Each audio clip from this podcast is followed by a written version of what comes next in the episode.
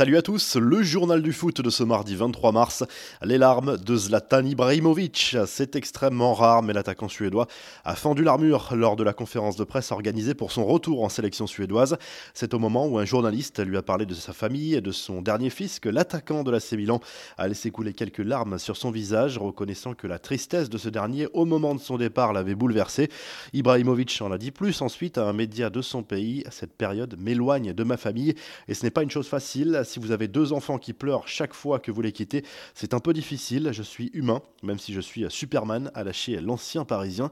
L'affaire Pierre Ménez fait beaucoup réagir sur les réseaux sociaux, victime de graves accusations après la diffusion sur Canal d'un documentaire sur la difficulté des femmes à s'imposer dans le milieu du journalisme sportif, parfois macho et sexiste. Pierre Ménez est venu s'exprimer sur C8. Tout est parti d'un choix de Canal de couper au montage une séquence dans laquelle le journaliste répondait à Marie Portolano, qui l'accusait d'avoir soulevé sa jupe sur le plateau du Canal Football Club il y a quelques années. Beaucoup y ont vu une volonté de protéger le chroniqueur vedette de la chaîne. Sur les réseaux sociaux, d'autres séquences sont remontées sur le comportement parfois déplacé du journaliste. Je suis connu, je suis clivant, je suis le chroniqueur numéro 1 de l'émission numéro 1 sur le foot, je suis l'homme à abattre. Après, je ne l'ai peut-être pas volé, quelque part je le mérite un peu parce que les images sont aujourd'hui choquantes, a reconnu Pierre Ménez. Les infos et rumeurs du mercato, les coulisses du retour manqué de Neymar au Barça pour son premier entretien depuis son départ du club catalan, Eric Abidal est revenu sur ce fameux mercato estival 2019. À l'époque, le Brésilien voulait revenir au Barça. L'ancien directeur sportif Blaugrana a expliqué que l'opération n'a pas pu se faire à cause du transfert d'Antoine Griezmann réalisé quelques semaines auparavant. Le président de l'époque, Josep Bartomeu, avait privilégié la venue du champion du monde. L'autre raison qui a fait capoter l'opération, c'est la bataille judiciaire entre la star brésilienne et le club catalan. Alors que Marc Rose rejoindra le Borussia Dortmund en fin de saison, le Borussia Mönchengladbach aurait trouvé un accord avec Xavi Alonso pour lui succéder sur le banc. Plusieurs sources confirment que l'opération est bouclée, même si rien n'est officiel pour le moment. Les infos en bref, en tant que taulier de l'équipe de France et coéquipier de Karim Benzema en club, Raphaël Varane n'a pas échappé à une question sur l'absence depuis 2015 de l'attaquant merengue en bleu. Sujet très délicat. Résultat, Varane, qui n'est pas vraiment du genre à faire des vagues, a beauté en touche. Je ne suis pas le mieux placé pour parler de Karim en sélection ou pas. Je joue avec lui depuis 10 ans Madrid. On a gagné 4 Ligues des Champions ensemble. Je suis avec le sélectionneur depuis 8 ans. Moi, je n'ai pas envie de m'exprimer sur le sujet. A lâché le champion du monde devant les médias. Les excuses d'Erling Haaland, lui aussi présent en conférence de presse dans le cadre du rassemblement de la Norvège en vue à des premiers matchs des éliminatoires du Mondial 2022.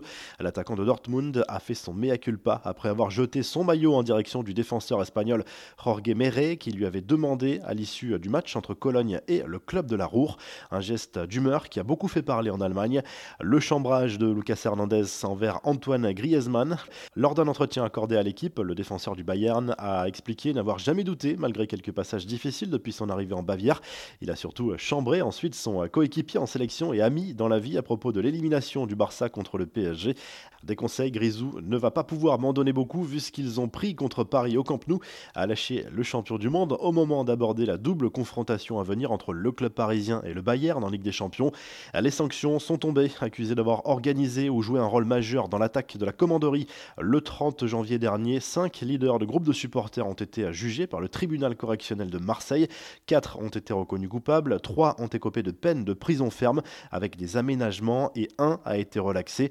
La mésaventure assez hallucinante d'Eric Choupo-Moting qui ne jouera pas avec l'équipe du Cameroun lors des matchs contre le Cap-Vert et le Rwanda.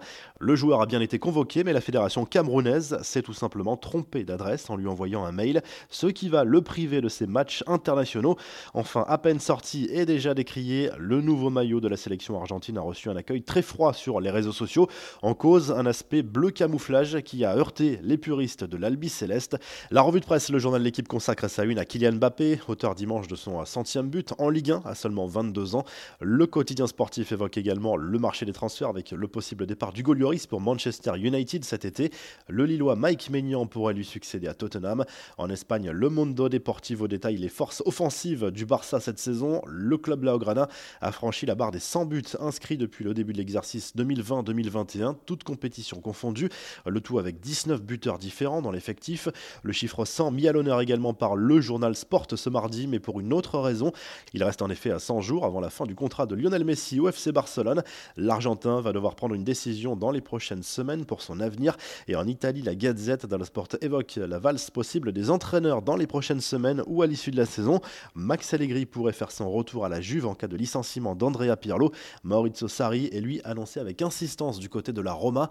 Si le journal du foot vous a plu, n'hésitez pas à liker la vidéo et à vous abonner. Et à très vite pour un nouveau journal du foot.